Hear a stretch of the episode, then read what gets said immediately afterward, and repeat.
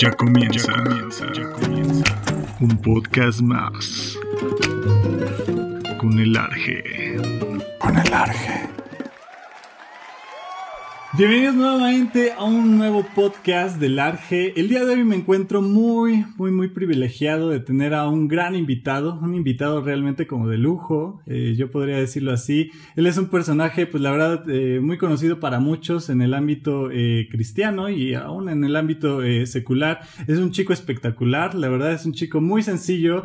está, bueno, ha trabajado en, muchos proyectos, principalmente en, televisión. Algunos lo hemos conocido porque se dio a, se dio a conocer eh, a nivel nacional en un proyecto, en un reality show, este, uno de los más famosos en, México, que fue La Academia, que si no me equivoco fue creo que en el 2005 donde, donde nuestro invitado estuvo ahí. Y pues quiero darle la más cordial bienvenida a Alan Fernando. Alan, ¿cómo estás? Muchísimas gracias, muy muy bien hermanito, muy contento por estar aquí eh, por estar contigo y gracias, gracias por la invitación. No, al contrario, gracias por tomarte el tiempo y gracias pues por estar este, aquí con nosotros. Eh, la verdad es, un honor que, eh, y un gusto, ¿no? Platicar contigo. Tú eres chilango, ¿verdad? De nacimiento, si no me equivoco. Sí, sí, sí, yo nací en el mero, mero DF, ahora CDMX, pero sí, yo soy 100% mexicano. Producto de peño. sí, exactamente. Oye, Alan, pues platícanos algo, antes de entrar a algunos temas, nos gustaría como eh, que nos platicaras, eh, pues cómo ha sido tu vida, ¿no? ¿Cómo ha sido tu trayectoria desde niño? Yo tengo eh, conocimientos desde que, que, tú empezaste desde muy chiquito, ¿no? En los medios de comunicación, haciendo algunas cosas, entre ellos este, el doblaje, que, que ya nos platicarás qué, qué, qué cosas has hecho. nos gustaría saber cómo ha sido como toda esta experiencia que tú has tenido en, eh, en los medios de comunicación desde que eras pequeño? Bueno, pues sí, yo inicié desde los cinco años y medio. Morrillo, morrillo. Sí, ya, o sea, desde chiquito eh, fue una casualidad. Eh, un amigo de mi papá puso una agencia de modelos, una castinera, y entonces le dijo, oye, ¿no quieres que tu hijo haga una prueba para un comercial de Big Vaporú? Y lo hice, no, no, no teníamos idea, mis papás no se dedican a esto, nadie en mi familia se dedica a esto. O sea, tú eres de los chicos Big Vaporru que les ponían el, el, el Vaporrey en el pechito. Exactamente, que, que sí te ponían eh, Big Vaporru, no te ponían vaselina, entonces ardía, ardían los Sí, ¿no? Y luego, ¿qué tal si no quedaba ni a la primera ni a la segunda toma? Te aventaban tres, cuatro tomas. Antes eran 50 tomas para poder hacer un comercial. Pero desde pequeño, desde pequeño incursioné en comerciales de imagen. Empecé haciendo comerciales de imagen desde los cinco años y de ahí se, se desplegó todo, desde ahí se, se destapó todo.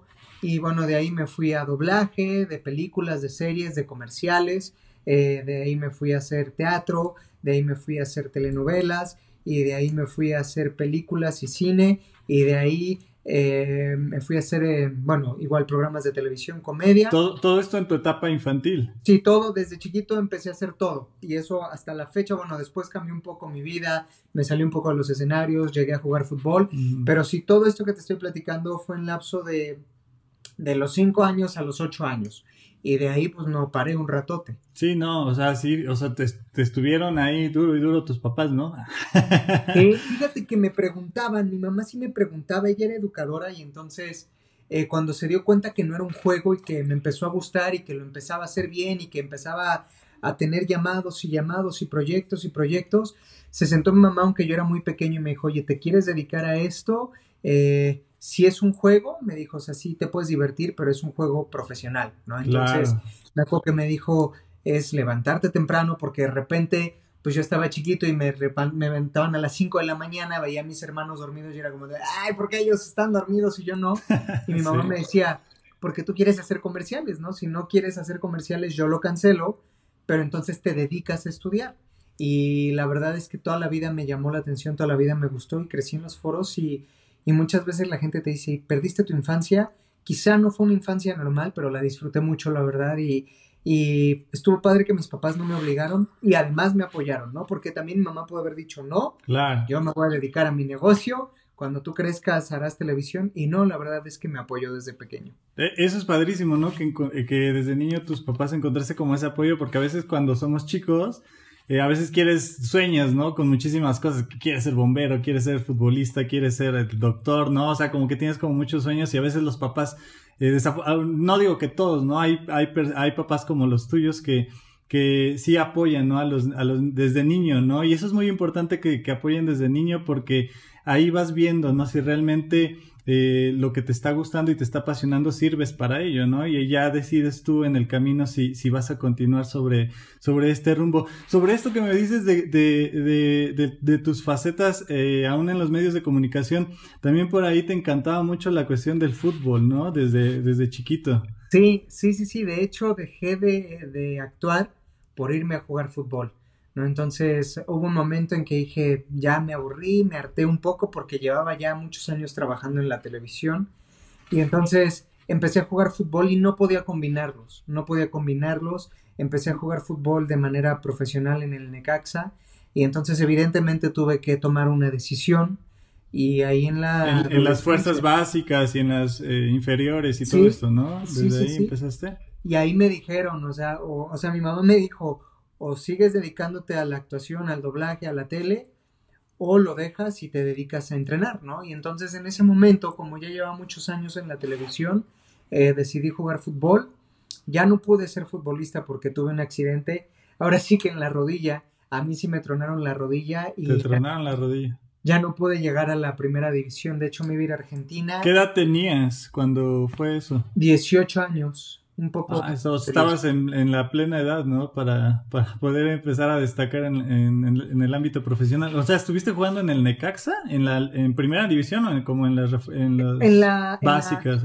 En, las fuerzas básicas. Y de ahí, eh, justo cuando llegué a la segunda división y cuando en la segunda división me, se abre la puerta de poderme ir al River Plate, eh, me quedo para, hago la prueba, me quedo para ir al River Plate a jugar y unos meses antes de, poder irme es cuando me, me truenan la rodilla. O sea, ¿te pegaron o fue, fuiste tú? O, resbaló, el chico se resbaló, estaba lloviendo y entonces el chico se resbaló y me cayó en la rodilla y me la partió así como... Entonces sí, fue imagino que... Pero, o sea, tuviste tiempo de rehabilitación y todo eso para... Pues... Ya no intentaste seguirle. No, a mí me dijeron que... No, fue un año más o menos de rehabilitación. No, sí fue, sí fue largo. Sí, a mí me habían dicho que ya no iba a volver a caminar bien. O sea, el doctor cuando entré a quirófano, yo lo primero que le pregunté fue como, ¿cuándo puedo regresar a jugar ah, fútbol? claro, sí. Y me dijo, oye, es muy posible que no vuelvas a caminar bien, que rengues toda tu vida o que, que quedes mal. Y entonces eso obviamente sí impactó mi vida y obviamente eh, cuando yo cuento esto a veces en, mi testimonio en las iglesias, ¿no? Les digo que para mí el mundo se acabó. Y la gente a veces te dice, ay, no seas exagerado, ¿no? Eh, o sea, ya por no poder jugar fútbol. Pero yo les digo, lo que pasa es que cuando tú no tienes a Cristo, tu felicidad está basada en lo efímero, en cualquier cosa que no es Dios. Cualquier cosa que no es Dios es efímero. Trabajo, pareja, salud, dinero, todo se acaba y todo cambia en un segundo. Lo estamos viviendo en esta época con la pandemia, ¿no? Puedes tener todo y de repente te dicen, no importa cuánto dinero tengas, no importa cuánto dinero tengas, te puedes contagiar igual, tienes que estar encerrado en tu casa igual. Si me explico, hay situaciones más difíciles y hay gente que dice, bueno, yo puedo estar tres meses sin trabajar y no pasa nada, pero igual tu vida cambia en un segundo. Entonces, cuando Dios no es tu prioridad, como en este caso no era la mía, mi felicidad estaba basada en mis triunfos y en mis logros y hacer televisión ya no me ya no me tenía satisfecho. Entonces lo que yo buscaba ahora para ser feliz era jugar fútbol y de un día a otro eso me lo quitaron y se me acabó la vida. Entonces, al no tener un propósito, evidentemente yo decía, pues si no vuelvo a caminar, ¿para qué quiero vivir? ¿No? Claro, te, te sientes como volando, ¿no? Como ya no sin un sentido. Y por eso hay suicidios cuando dejan al chavo, cuando dejan a la chava y la gente a veces no lo entiende y, es muy fácil juzgar, ¿no? Y ay, cómo se quitó la vida esta chava o este chavo eh, por una mujer o por un hombre.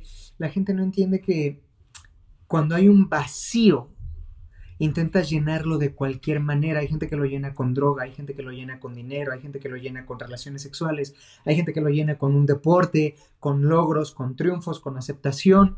Y cuando eso no se cumple, pierdes el propósito de la vida y entonces te suicidas, ¿no? Y, y eso para mí fue muy claro cuando yo eh, llego a Cristo, ¿no? Y entonces de no querer vivir, bueno, eh, mi vida cobró sentido y no importaban las circunstancias, no es que la vida fuera color de rosa o no es que yo ya no tengo problemas, pero hoy me despierto porque mi propósito no es ser famoso, no es ser futbolista, no es ganar más dinero, eh, mi propósito hoy es saber que Dios me ama y que tengo la vida eterna y entonces todo lo demás se relaja, ¿no? Y entonces tu vida trae una especie de paz porque ya no cargas tú los problemas, se los dejas a Dios, ¿no? Sigue habiendo problemas, pero ya es de, ya no me hago...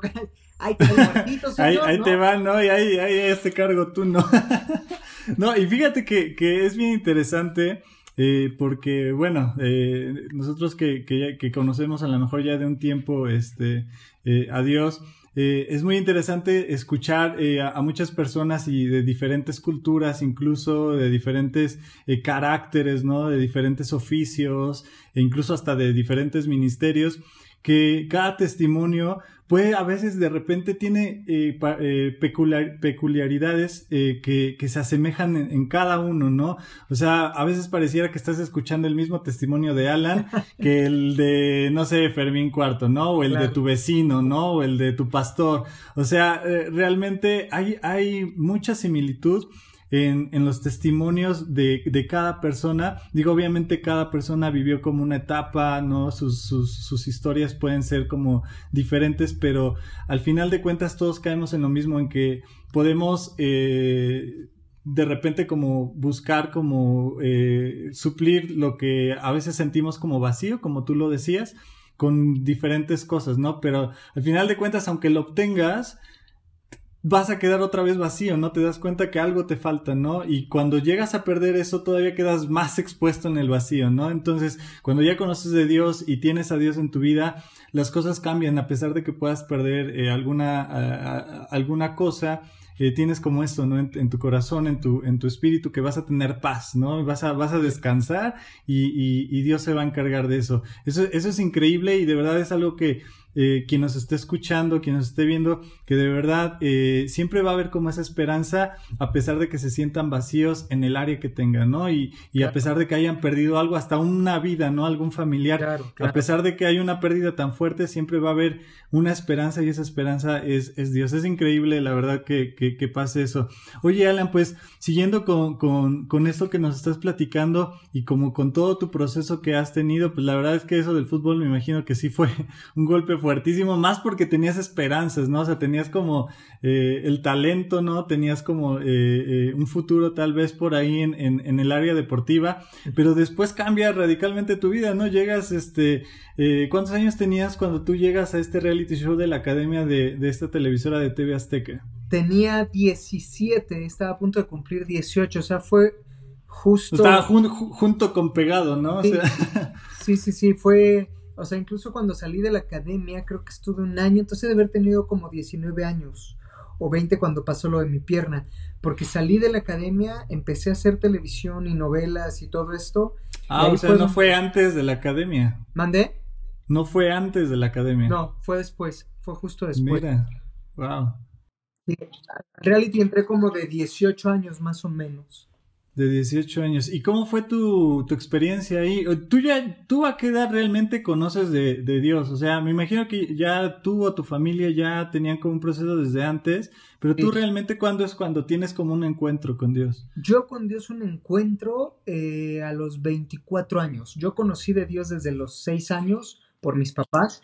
Eh, a los 12 años mi papá me sentó y me dijo, Alan, el que yo sea cristiano no te convierte a ti en cristiano, la salvación es personal, es individual.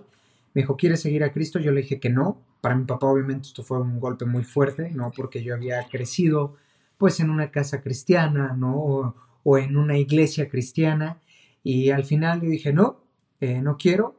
Y entonces es hasta los 24 años más o menos, eh, 23 por ahí, cuando, cuando yo tengo un encuentro realmente con Cristo, o sea, cuando realmente le entregué mi vida y me convertí y supe que Dios me había perdonado y supe que Dios me había rescatado.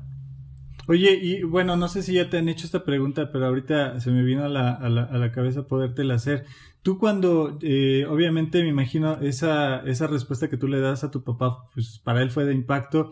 Eh, eh, la decisión que tú tomas al decir, bueno, yo no quiero nada con Dios, en este momento yo estoy bien, ¿Por qué? O sea, tú te sentías como, pues yo no me quiero meter en eso, yo estoy satisfecho con lo, que estoy pasando, mi vida, a lo mejor la, el éxito televisivo, ¿no? Eh, la fama, todo sí, fíjate que fue, fue un conjunto de muchas cosas. De entrada, yo no tenía un testimonio tan fuerte en casa, ¿no? Y eso eh, lo he dicho abiertamente, ¿no? Porque mis papás lo saben, en algún momento lo platiqué con ellos. Entonces, al no tener un testimonio tan contundente, ¿no? Que ya después cuando creces entiendes que esto es personal, pero en ese momento pues eh, mi papá, mis papás eran mi, eh, pues ahora sí que mi referente. Y entonces eh, yo no tenía un gran testimonio, vi un cambio en mis papás evidentemente, pero no era el gran testimonio que yo viera, sumándole a esto las malas compañías, ¿no? Dicen que las malas compañías corrompen las buenas costumbres y es cierto, la Biblia está llena de, sabiduría y de verdad. No solo es un libro espiritual, la gente de repente te dice, ah, yo no creo que la Biblia la haya escrito Dios y se me hace muy fumado eso. Yo digo, ok, léela como guía. Es un libro con mucha sabiduría. Eh, los...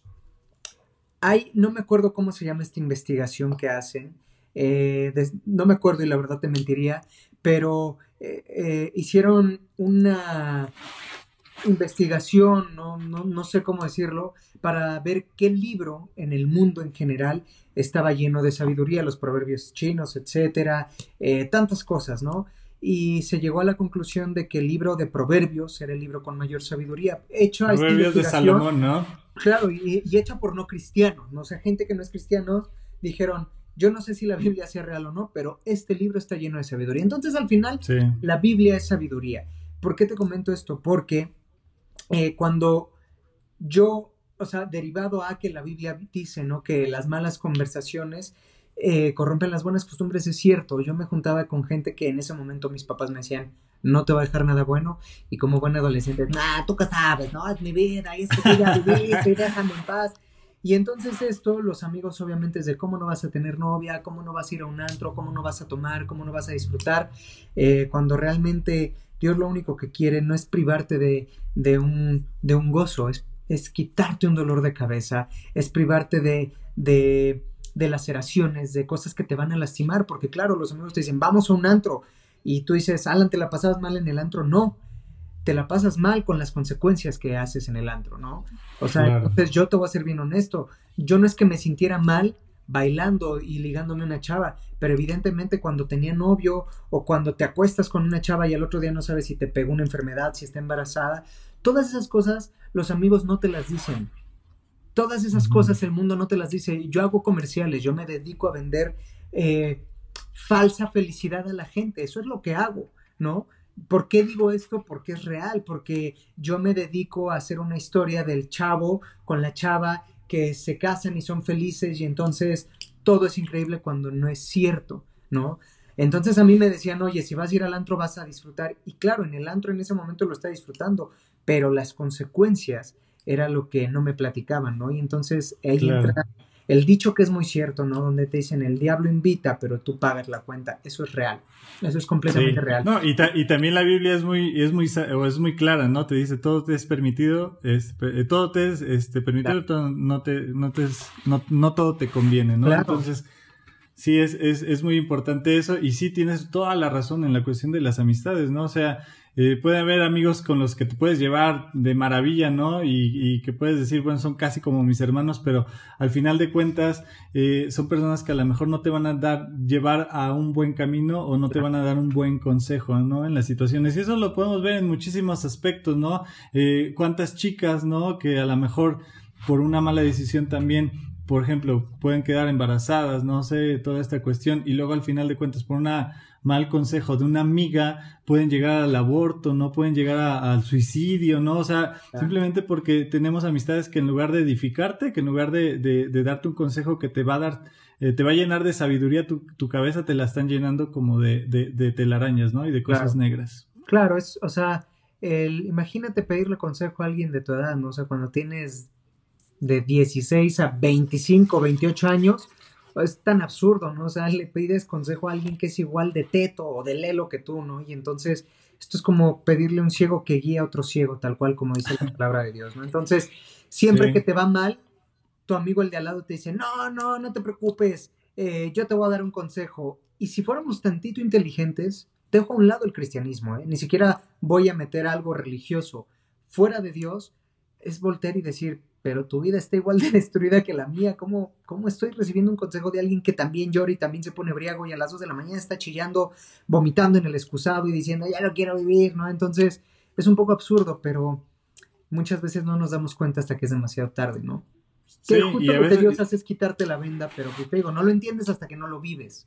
Exactamente, ¿no? Y, bueno, digo, al final de cuentas también Dios, este, pues no es como que, que nos abandone, ¿no? Sino nosotros a veces tomamos malas decisiones, como lo dices, y, y, y, por esas malas decisiones vienen malas consecuencias, ¿no? Y creo que todos hemos pasado por eso y digo, no sé, a veces yo me he puesto a pensar, ¿no? Eh, no sé si te ha pasado que a veces por una mala decisión eh, viene la mala consecuencia y dices, bueno, no sé si Dios me permitió que, que, que, yo tomara esa mala decisión, pero a veces, o sea, a veces estamos así como en ese conflicto de que eh, no sé si Dios me permitió, pero no es que Dios, ¿no? O sea, Dios, Dios te, te, te da la sabiduría y a lo mejor nosotros la regamos, pero bueno, ni modo, no es meternos en el proceso de restauración, no aguantar el desierto, a lo mejor en el que nos metemos, vivir y, y, salir, ¿no? O sea, sabemos que tenemos un Dios de amor, un Dios de perdón y que pues a pesar de que la reguemos y se agacha la metida de pata que hayamos metido, sabemos que Dios nos va a sacar, ¿no? Y que Dios nos va a perdonar, que Dios nos va a restaurar, no, solo a mí, sino a los, a los que también a lo mejor pude afectar con mi con Y a veces, nos, a veces nos encanta caminar en el desierto, ¿no? O sea, como al pueblo de Israel Dios dice, oye, era un camino, ¿no? De, claro, de bien poquitos días y tú decidiste echarte 40 años. Entonces de repente es bien fácil culpar a Dios. Como cristiano y como no cristiano. Es bien fácil culpar a Dios y decir, bueno, a lo mejor Dios me permitió, Dios diciendo, no. tú quisiste agarrar eh, y darle vueltas, ¿no? Pero realmente esto era recto, ¿no? Y a veces, hoy en día, muchas personas en mi trabajo me dicen, bueno, ¿y por qué eh, si Dios es amor, ¿por qué permite esto? ¿En dónde está Dios ahorita que lo necesitamos? Y yo siempre les digo, Dios está en donde lo has tenido toda tu vida, fuera de tu vida. Está en el mismo lugar, Dios no se ha movido. Tú lo has mantenido fuera de tu vida tantos años y hoy quieres que esté adentro. No es posible, ¿no? Dios está en el lugar en el que nosotros lo ponemos. Por eso la gente que tiene a Dios hoy tiene paz y te dicen, ah, eso es ser hipócrita. No, tengo paz no porque no tenga problemas, no porque a mí el coronavirus no me alcance, no porque yo esté, eh, eh, ¿cómo se dice?, eh, libre de que me, me contagien, no.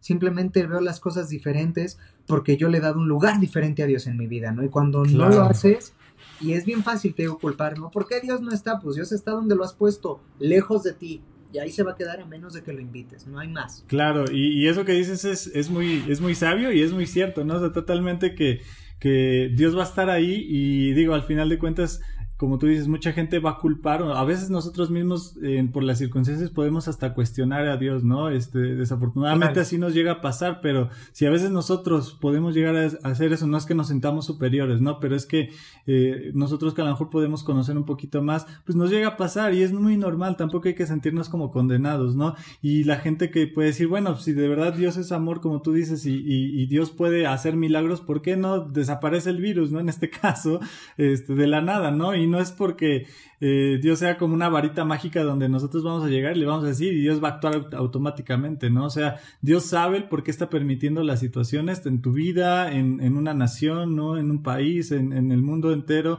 Él sabe, tiene un propósito, ¿no? Y él sabe o sea, sabe que esto es por un bien, ¿no? Y, y a mí, fíjate, es bien chistoso porque antes de que, de que empezáramos la llamada, yo estaba viendo un video ahí en Facebook este, ves que ahorita hay muchísima información. De repente yo a veces ya ni quiero ver porque a veces duele, de verdad, hasta a veces duele la cabeza porque es... Te más. Exactamente, ¿no? O sea, te llega tanta información por los medios de comunicación convencionales o por los medios digitales que a veces dices, no manches, ya es muchísimo bombardeo.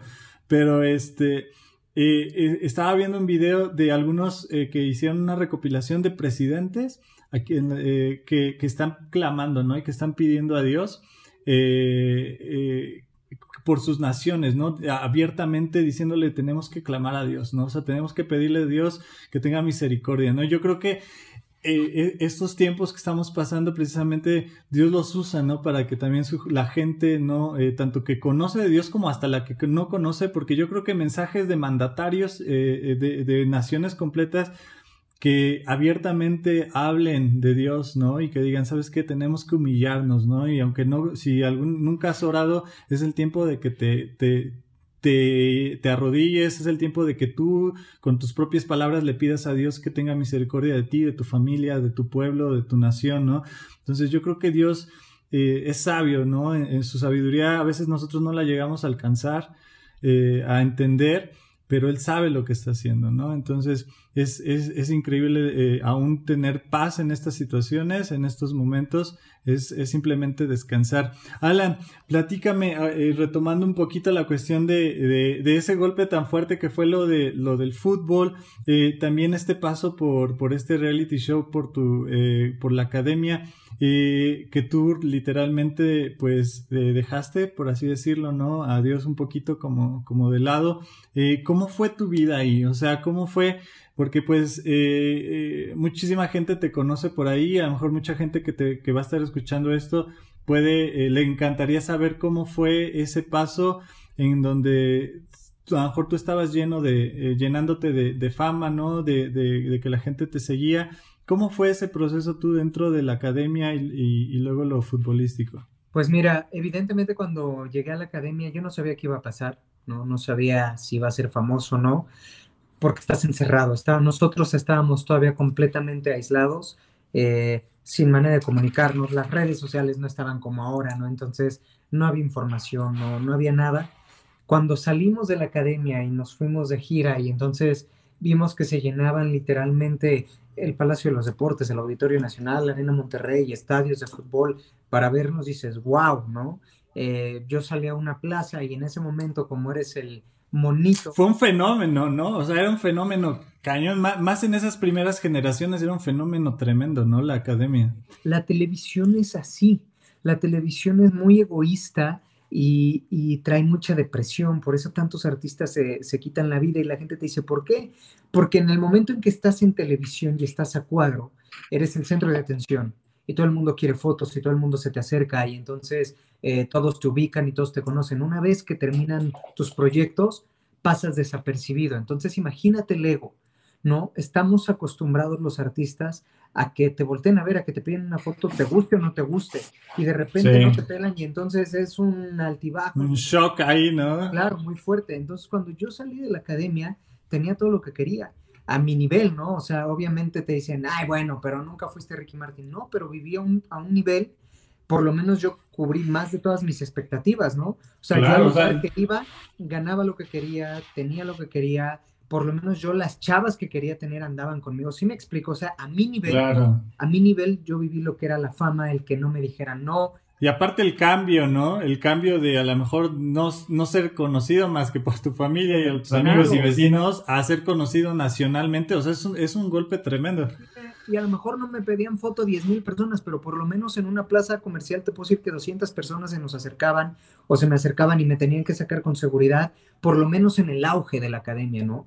Y entonces esto trajo mucha soberbia, mucho orgullo en mi corazón porque dices, no necesito nada, no necesito de Dios, eh, estoy ganando mi dinero, eh, estoy triunfando, ¿no? Eh, no sabes hasta dónde vas a llegar. Yo no sabía si iba a quedar ahí o iba a ser un Justin Bieber, no lo sabes. Entonces, solo ves que va creciendo y creciendo y creciendo. Y esto también... Pero ahí ni, existía Justin Bieber, ¿verdad? No, ahí todavía no.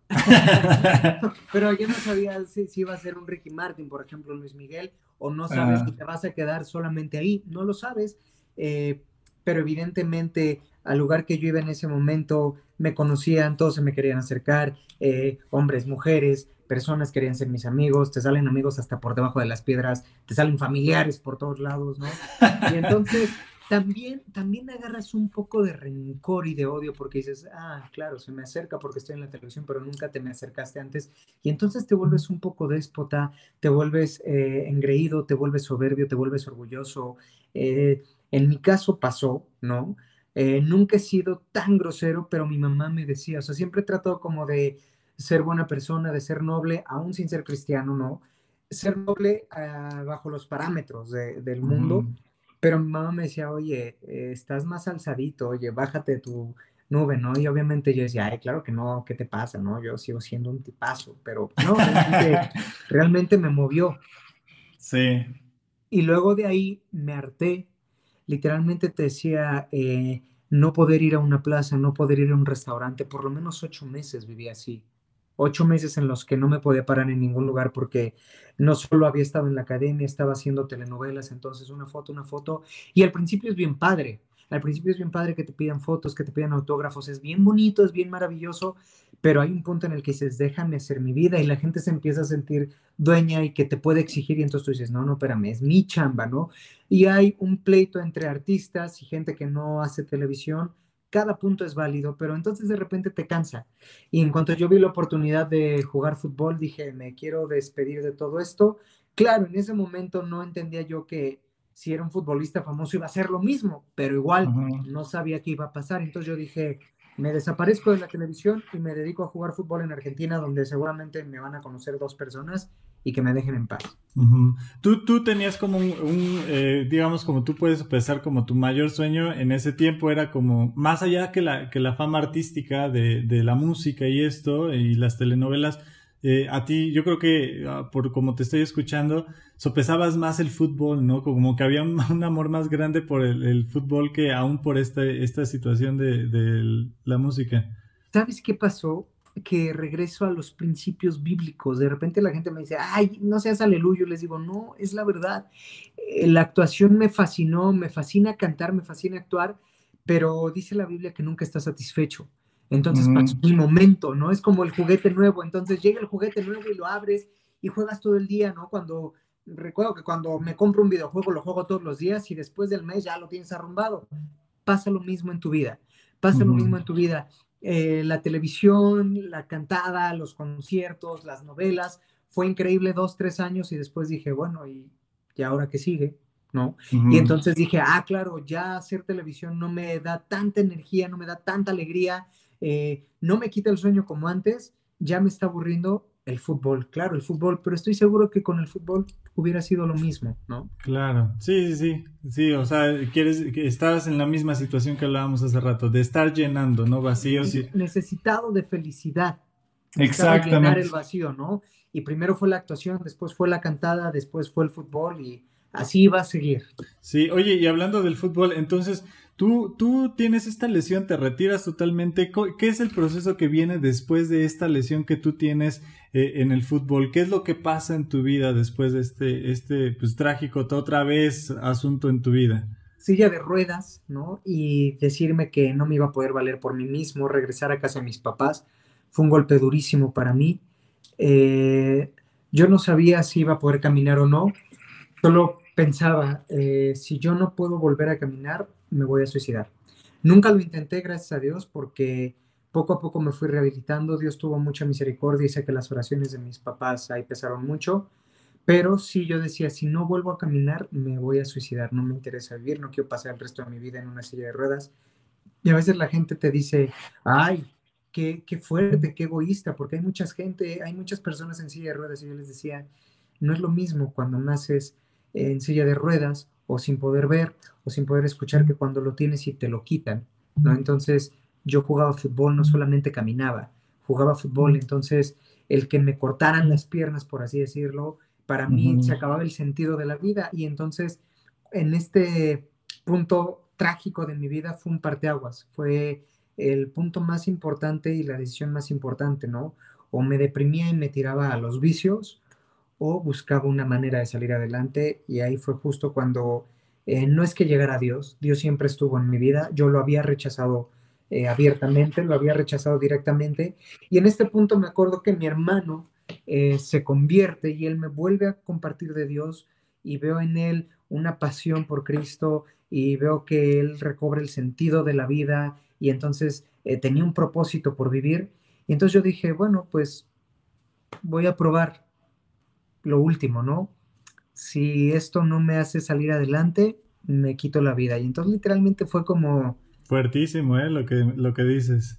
Claro, y fue mi última opción cuando mi papá me decía, tiene que ser tu primera opción, pero como buen hijo nunca le hago caso, ¿no? Nunca le sí. Entonces, de ahí, de ahí fue donde decido entregarle mi vida a Dios ya a una manera más consciente, a un título mucho más consciente, de una manera genuina, de una manera lo veía como mi última oportunidad. O sea, dije, si Dios es real y Dios existe, me tiene que traer felicidad y paz porque no la encuentro en ningún lado, ni la televisión, ni las mujeres, ni la fama, ni el dinero me lo ha dado, ni el fútbol ahora, entonces si Dios no me trae alegría, me suicido, ¿no?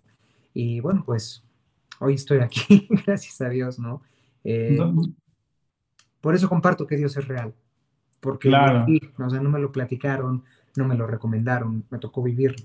Sí, no, y, digo, eh, yo creo que no fue casualidad también, ¿no? O sea, eh, hablábamos hace rato igual de las casualidades, yo creo que no fue casualidad también, yo creo lo, lo que pasó con tu pierna, ¿no? Y toda esta situación, yo creo que ya era Dios, eh, como ya, o sea, ya, ya tenía preparado el camino para que eh, regresaras a, o que tuvieras como ese encuentro con Él. Y eso es padrísimo. Ya cuando tú ya conoces a Dios y ya empiezas a tener como esta restauración, este encuentro con Él y, empiezas a, dejar todo eso, si no me equivoco, también eh, ya eh, pasas una, una etapa donde incluso ya empiezas a, a, darte a conocer, por así decirlo, en el ámbito cristiano, en la escena musical cristiana, este, si no mal recuerdo, tú también por ahí tienes un disco con, con Kalimba, ¿no? Este, donde compartes hace ya varios años por allá. Bueno, eh, más bien eh, hay unos duetos con él. Él es el productor de mis dos discos. Eh, desde aquí hasta allá y de tu mano, desde aquí hasta allá fue un disco con mensaje y de tu mano ya es un disco completamente cristiano. fue un proceso difícil porque yo venía de, de estar en todo lo secular y cuando empecé a hacer música para Dios, eh, yo decía, es que no sé si solo hacer música cristiana. Entonces terminé mi primer disco haciendo música con mensaje, ¿no? Donde todas las canciones se las escribí a Dios que se pudieran cantar para tu papá, tu mamá, tu novia, tu novio, etc. Y Kalimba fue el productor de este primer disco, donde tuvo un dueto conmigo, igual eh, dos duetos conmigo, y también en el segundo, en el segundo sí de plano dije, ¿sabes qué? Quiero hacer este disco completamente para Dios, ¿no? Eh, nunca me había llenado tanto cantar, nunca, en ningún escenario de los que he pisado, de los más grandes que he pisado. Recuerdo que yo decía que cuando cantar en el Palacio de los Deportes, yo le decía a mi papá desde chavito, si hay un día voy a cantar en ese lugar, y pasábamos por el Palacio de los Deportes, y yo le decía, yo un día voy a mm. cantar en ese lugar, y cuando cante en ese lugar, voy a estar hecho. Y canté, y después de cantar llegué al hotel y fue de... ¿Y ahora no fue, no fue nada, no. fue una emoción temporal, pero no fue una satisfacción, ¿no? No fue una plenitud. Entonces, recuerdo que había estado ya en el Auditorio Nacional, en estadios, en muchos lugares, y, y no pasaba de, de, disfrutar el momento. Y el día que le canté a Dios en la iglesia, la primera vez que canté una alabanza, había 50 chavos, ¿no? Ni siquiera era un recinto grande. Y recuerdo que la música cobró sentido para mí cantar cobró sentido y fue la primera vez que disfruté cantar y dije, wow, o sea, no es que cantar no me hiciera feliz, es que no estaba cantando la música correcta para mí, para Alan. No estoy diciendo que así tenga que ser con todas las personas que se convierten o que todos los cantantes tienen que cuando se convierten a hacer música cristiana, ¿no? O sea, no, estoy hablando a título personal, ¿no? En este momento de mi vida, en ese punto de mi vida, yo dije, quiero cantar para Dios. Y por eso empecé a cantar alabanzas y cuando me invitaban a una iglesia a cantar, yo decía, por supuesto que sí, ¿no? Es, creo que hoy por hoy, a mí me encanta conducir, hoy, hoy soy actor de doblaje, soy director de doblaje, soy conductor de televisión y creo que el lugar en donde más disfruto estar es en una iglesia cantando para Dios. Eso, está, eso está increíble, la verdad, porque sí, el, el, sobrepesar, ¿no? Este, yo creo que a personas como tú, que han, eh, pues sí, literalmente no han probado como las, las mieles de, del mundo, ¿no? El, éxito, ¿no? El, los grandes escenarios, ¿no? Eh, y, luego eh, sobrepesar la, la, otra cara cuando ya tú estás en, en, las cosas de Dios, que a lo mejor dices, bueno, no es un escenario, no es un este, auditorio nacional, pero es este es una iglesia y, le das más valor a eso, ¿no? O sea, eh, eso, eso está padrísimo. Y ahorita tú estás en una etapa eh, maravillosa, ¿no? En, en, tu vida, digo, se ve que lo estás disfrutando, se te ve a leguas en cómo, cómo lo hablas, en cómo lo compartes, este, estás disfrutando lo que haces, eh, sigues haciendo doblaje, ¿no? Este, has hecho, incluso hasta en películas por ahí, estaba leyendo que hiciste por ahí las tortugas ninja ya hace, hace unos años. Este, sí, no me equivoco, ¿no? Creo, creo que tu voz era la de Donatello. sí. y, te encanta el doblaje en este, en ese sentido. Lo hago, desde pequeño, desde que tengo cinco años. El otro día eh, me preguntaron qué que, había hecho de doblaje en una entrevista y yo les dije, métete a doblaje wiki, así se llama, doblaje wiki, porque le dije, son más de 35 mil grabaciones las que llevo en mi vida. Wow no me acuerdo, no hay manera, ¿no? Hay muchas veces que cuando me preguntan de mis personajes me meto ahí a doblaje wiki y entonces pongo ahí a Para acordarte cuáles eran.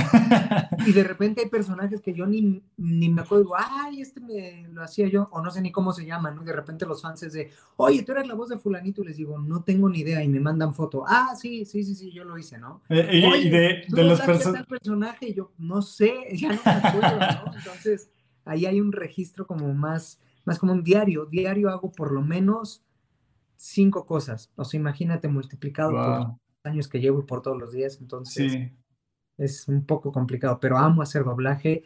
Llevo casi dos años ya no solo como actor, sino como director de doblaje y también lo disfruto muchísimo. Disfruto muchísimo y este, acabo de dirigir una película que es un teatrical. Teatrical significa que va para cine, que se llama I Still Believe. Eh, es la vida de Jeremy Camp y me tocó ah, ser director de esa película y entonces está increíble. Iba a salir, ahora con todo lo que pasó se va a retrasar, pero ahí se las recomiendo para que la vean en español, ya después vean en inglés, ¿no? Si quieren. Pero para que la vean, ese, esa película me tocó a mí dirigirla. No soy la voz del, del estelar, soy director de todo el reparto. ¿Y no, no colaboraste en la película de Mercy Me? No. No, ahí no. No, no me tocó. Oye, de, de esta cuestión del doblaje, este, ¿cuáles son como tus personajes como que más eh, te han gustado? Y, a lo mejor nos puedes decir, hasta nos vamos a asombrar de personajes que a lo mejor ni sabíamos que eras tú. a mí hay, es que hay, cosas diferentes en doblaje. Los personajes famosos, ¿no? Que los, los fans los hacen famosos. No hay una fórmula, no hay una eh, lógica, ¿no? Por ejemplo, hay un personaje que se llama Gother de una serie que se llama Los Siete Pecados Capitales que en este momento muchas personas me escriben por esa serie y me dicen, wow, tú eres Wouter. Eh, Luca de Miraculous Ladybug es un personaje también que eh, muchas chavas me escriben, wow, tú eres Luca, ¿no? Y, y para mí es un personaje más claro, todos los personajes te gustan, pero haces tantas cosas que es mentira cuando dices, sí, claro, ese personaje, lo que pasa es que cuando se vuelven famosos, los conoces más y entonces le pones más atención porque en las convenciones tienes que hablar de ellos, ¿no? Claro. Eh, Blake, eh, por ejemplo, Billy y Mandy de las aventuras de Billy y Mandy de Cartoon Network. Eh, me tocó hacer a Christopher Robin cuando era niño, me tocó hacer a Kobu del Rey León, me tocó hacer a Bane, me tocó hacer a Gasparín, me tocó hacer en Sexto Sentido, me tocó hacer ahora en la nueva de Star Wars. me ha tocado hacer muchos personajes. creo que, que para mí uno de los personajes que más he disfrutado es Jim Lake eh, de Troll Hunters, una, una, serie que es escrita y dirigida por Guillermo del Toro y la verdad es que me atrapó muchísimo esa caricatura. Está en Netflix y eh, habla de trolls y de gárgolas y todo eso y de repente es difícil, ¿no? Porque te dicen, ay, pero tú como cristiano, y yo, bueno, pues es mi chamba. Claro, sí. El contador es cristiano contador, yo soy cristiano y soy actor doblaje y lo tengo que hacer. ¿No? Claro, no, está padrísimo. La verdad es que me imagino, como, como dices, ¿no? Tienes tantos personajes y me imagino que hemos pasado por muchos personajes, a lo mejor los que, los que por ahí estamos viendo series o caricaturas y todo esto, que, que, a lo mejor por ahí te hemos escuchado y ni siquiera sabíamos que eras tú, ¿no? Está, está muy bueno. Oye, y en esta etapa de conductor con, eh, con el programa de Vive Más, que lo estás conduciendo al lado de, de, de Nadia, que también es una exacadémica, ¿no? Por, eh, por nombrarlo. ¿Cómo ha sido su experiencia? Es eh, que realmente viene de una cadena cristiana, ¿no? Que es CBN, que aunque aquí en México se transmite por, igual por un canal de, de TV Azteca, que es AMAS, me, sí, ¿verdad? Sí Ajá, por más. Eh, ¿Cómo ha sido su, su experiencia en, este, o bueno, cómo ha sido tu experiencia en este programa, que es un programa de revista, este, que pasa eh, los fines de semana, ¿no? Pues maravilloso, fíjate que con Nadia me llevo muy bien eh, desde que... ¿Ella, ¿Ella fue de tu generación? No, ella estuvo en la primera y yo estuve en la cuarta, pero la conozco desde que salimos porque nos tocó grabar muchas cosas juntos. La vida es una canción, a cada quien su santo, lo que callamos las mujeres. Entonces, eh, nunca fuimos tan amigos, pero nos llevábamos muy bien en las grabaciones. Y entonces ahora que nos reencontramos ya en la parte cristiana los dos, ha sido increíble, es una gran compañera, es una gran cantante, es una gran conductora, nos llevamos súper bien, eh, de verdad, eh, te puedo decir que me llevo increíble con ella, y entonces es trabajar como si trabajara con mi hermana, ¿no? Eh, y más ahora en un mismo sentir, y ha sido maravilloso porque en CBN, además de hacer lo que nos gusta, que es la actuación, la televisión, el arte, la conducción, no solo eso, podemos hablar abiertamente de nuestras creencias, de lo que queremos, y de repente la gente te dice, ay, qué aleluya, y tú dices, ¿por qué aleluya cuando hoy hay programas LGBT, cuando hay programas judíos, cuando hay programas ateos, cuando hay programas para todos? Pero el cristiano no puede hablar de lo que lo hace feliz. Están los, de pare de sufrir también. ¿No? ¿No es esto un poco discriminatorio? ¿No? O sea, si yo veo una persona que sale hablando y que dice que le gusta su mismo sexo, sexo yo lo tengo que respetar, pero si yo salgo y digo, wow, amo a Dios porque cambió mi vida, es un poco, te dicen, no, qué exagerado, dices, vamos a respetarnos igual, ¿no? Y si hay programas para todo gusto, eh, pues también está padre que hay un programa donde me dejen hablar y decir que Dios ha cambiado mi vida. No estoy hablando de perfección, no estoy hablando de que yo soy perfecto, de que no peco, de que no tengo miedo, de que no, estoy hablando de que un ser humano común y corriente que falla y que tiene miedos y que tiene problemas y que tiene pruebas, eh, confía en un Dios que lo ama, que lo levanta, que lo restaura, que lo perdona. Eso quiero hablar, ¿no? Y CBN me ha permitido hacer eso. Claro, ¿no? Y es un programa que la verdad, este, como tú dices, transmite valores, ¿no? Eh, no, no solamente... tanta falta, ¿no? Además, claro, exacto. hoy el mundo necesita amor, de verdad. No, sí, tienes toda la razón, porque si, si nos podemos analizar fríamente y, sin ofender a nadie, la verdad es que eh, el mundo cada vez está como distorsionando más, ¿no? Nos estamos viendo como más de cabeza. Ahora lo que, lo que es, lo que era malo, ahora lo llamamos bueno, ¿no? Entonces, y lo que es, lo que era bueno, lo llamamos malo, ¿no? Entonces, este, no sé si dije lo mismo, creo, pero, este. Pero yo te entendí.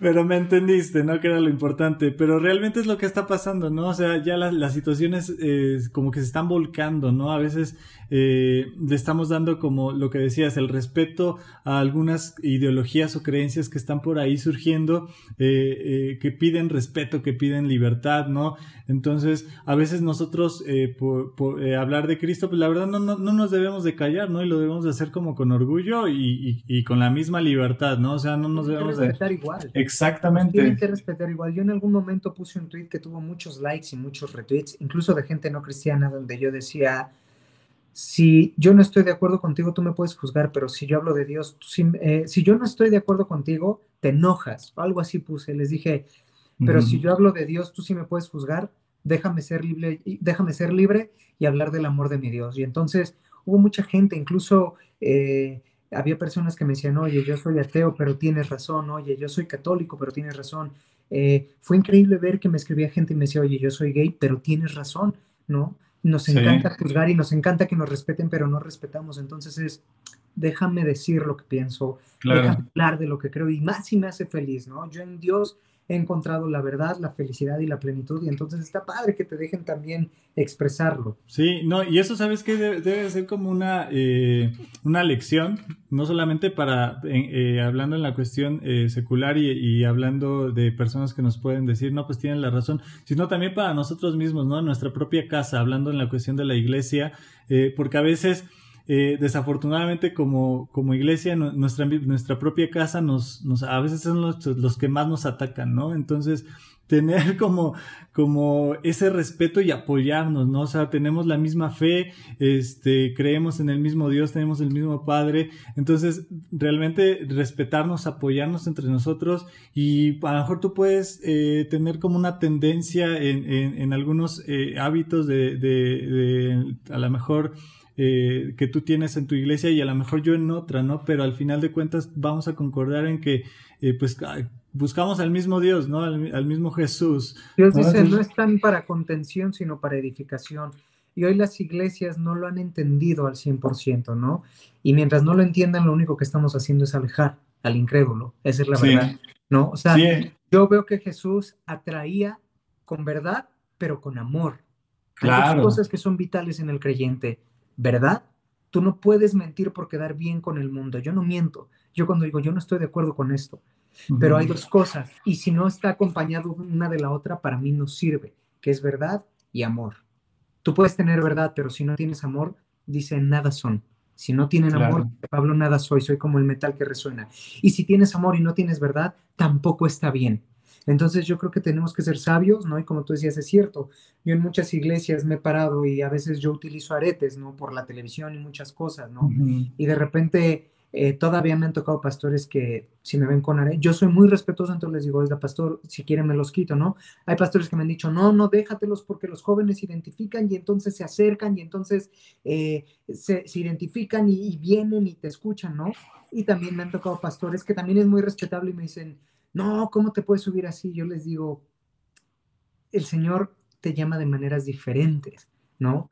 Si a mí me hubiera predicado alguien con traje y corbata, yo no me hubiera entregado a Cristo, esa es la verdad.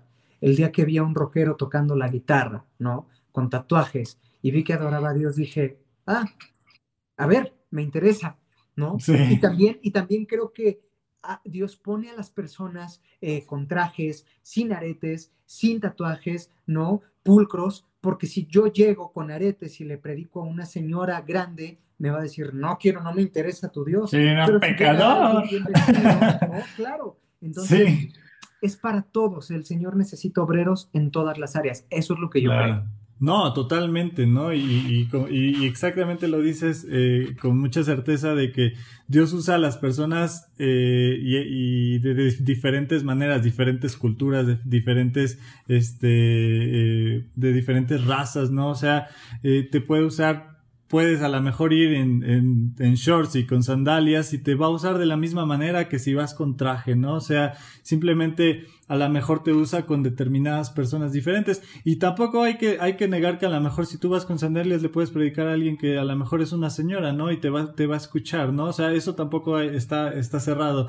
Al final es Dios. Al final exactamente, no somos nosotros. Claro, Dios te dice, mira, tú vives rectamente y de lo demás me encargo yo, ¿no? Es así. Sí, exactamente. Oye, Alan, pues ya se nos está acabando el tiempo. A mí me gustaría como platicar un poquito antes de que, de que nos despidamos. Toda esta cuestión de esta contingencia ya más o menos lo hemos tocado durante la, durante la charla, pero hablar un poquito eh, de la esperanza que, hay hacia las personas, ¿no? La gente que ahorita nos está escuchando y que a lo mejor eh, pues está pasando, eh, se, están pasando semanas difíciles en, en, sus casas, a lo mejor en sus naciones, mucha gente a lo mejor tiene temor de perder un trabajo, ¿no? A lo mejor tiene temor de, de qué comer, ¿no? A lo mejor de que la provisión que tienen en su casa se pueda acabar, porque a lo mejor viven al día, este, empresarios, ¿no? Empresarios de que, o que tienen negocios de pues cómo van a sustentar o cómo van a pagar eh, salarios. O sea, estamos viendo una situación tanto sanitaria, ¿no? En la cuestión de la salud, de cuidarnos,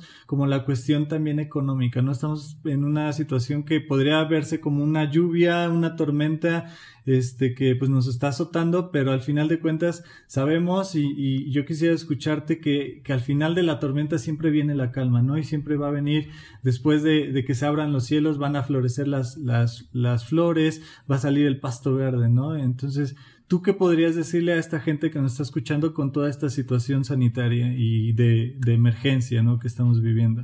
Pues mira, eh, yo creo que además de, de, todo lo que sabemos, ¿no? De, de verdad si no es necesario que salgas, no salgas, ¿no? Sobre todo en México, no sé en otros países, pero en México el mexicano es muy como de, ah, no es tan grave, ¿no? Sí. Hasta que ya es inevitable o irreversible o es una catástrofe. Entonces, de verdad, aprende a obedecer a las autoridades y si te dicen que no saben, y yo entiendo, hay muchas veces que no lo hacen para manipular, lo que sea, es una pandemia y tenemos que tener cuidado. Entonces, evidentemente no salir, ¿no? Tener mucho cuidado con nuestra higiene eh, yo todavía he visto personas, ¿no? Ahora que de repente me tocaba salir o por el súper, ¿no? O todavía en los últimos días de grabaciones, gente estornudando en la calle cuando te piden que estornudes así y la gente estornuda, ¡achu! Y de repente dices, sí, sí, sí.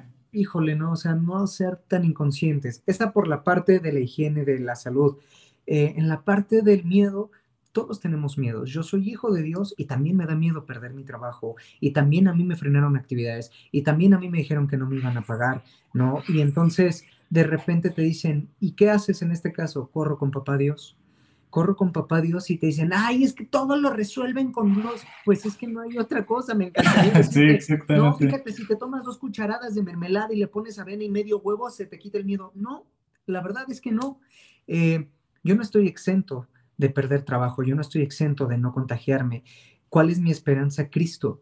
La verdad es que, incluso te voy a decir algo muy fuerte, si yo me muero, sé a dónde voy Quizá eso me da menos miedo. Quizá la gente tiene pavor de morirse porque no sabe a dónde va.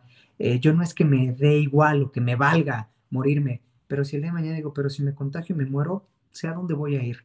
No estoy diciendo que sea fácil, no estoy diciendo que entonces por eso no me interese y no me voy a cuidar, simplemente estoy diciendo quizá tengo menos miedo porque sé a dónde voy a ir, sé en dónde voy a pasar mi eternidad y sé que mi salud no depende de los doctores, sé que mi salud no depende de una medicina, depende de Cristo y, entonces eso trae más paz a tu vida, ¿no? Eh, yo le puedo decir a las personas, descansen en Dios.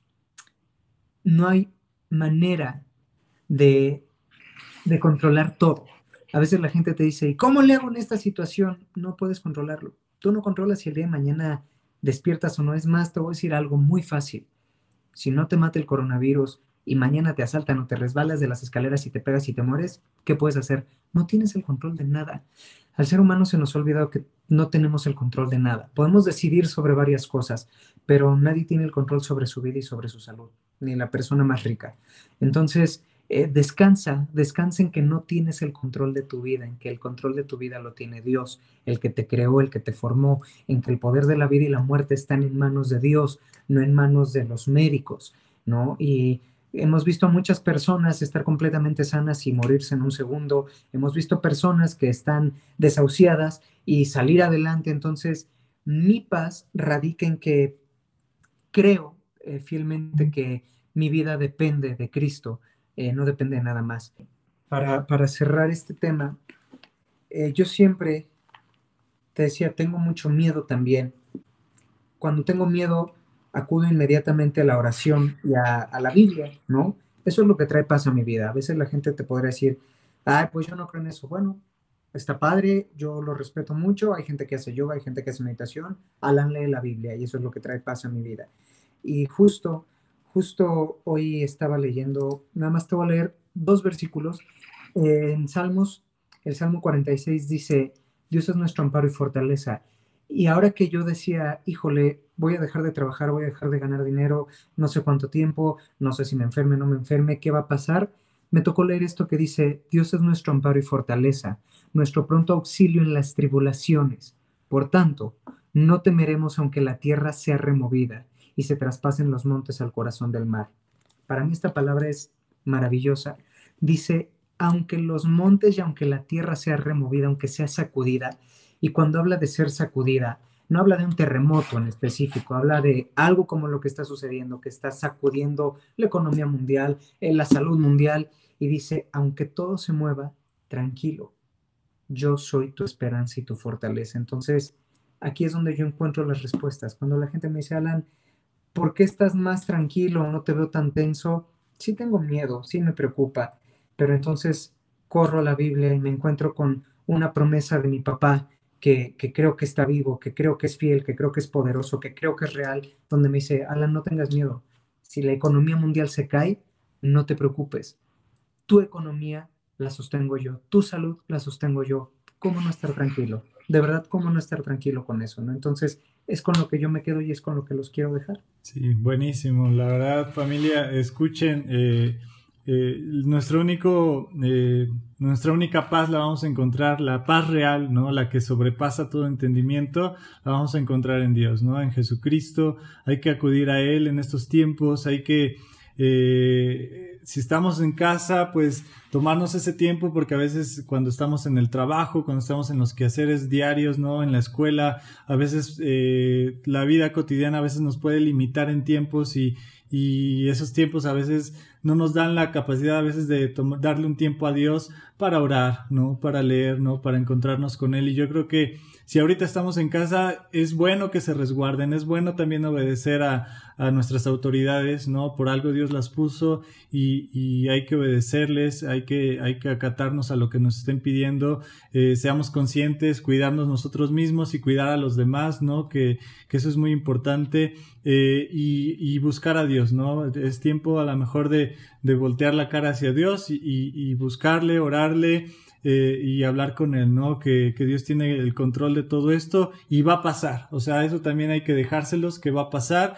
Eh, no hay que eh, pensar que esto a lo mejor se va a salir de control y el mundo se va a acabar eh, pues algún día se va a acabar, ¿no? Pero esta, esto, esta crisis que estamos pasando va a terminar y, vamos a salir avantes y, y, vamos a darle gloria y gracias a Dios por, por, porque nos sacó de todo esto. También una recomendación que me gustaría dejarle, Alan, es que también a la gente que nos está escuchando que se informe correctamente, ¿no? Porque eso es importantísimo. Sí, no hagan caso a los memes o a lo que te llegue en WhatsApp, es muy peligroso, de verdad. Todo lo que nos llegue en WhatsApp o a veces en Google, o sea, Google no siempre tiene las respuestas reales, ¿no? Claro. Es bien peligroso, eh, chequen medios eh, fidedignos, eh, chequen a el secretario de salud, o sea, gente o, asesórense con doctores o con conocidos, pero que realmente sepan del tema, no el amigo que dice, no, pues a mí me, me dijeron que si tomas aguarras no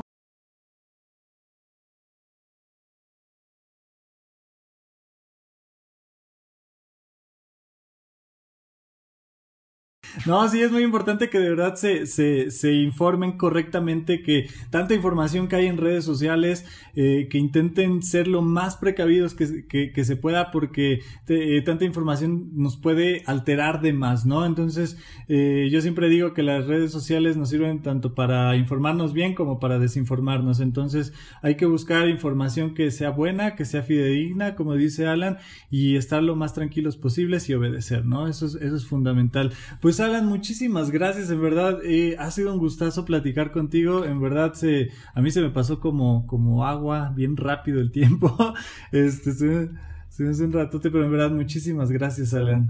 A ti, muchísimas gracias, gracias por la invitación, gracias por este espacio y te mando un abrazo muy grande y a toda tu audiencia también, que Dios los bendiga y las batallas se ganan de rodillas. Exactamente, ya lo, ya lo dijo Alan, muchísimas gracias Alan. Pues ya nos estaremos escuchando en otro podcast este, la próxima vez. Eh, yo soy el Arge, gracias Alan, nos vemos y nos escuchamos en la próxima. Bye bye. Esto fue todo en el podcast con el Arge.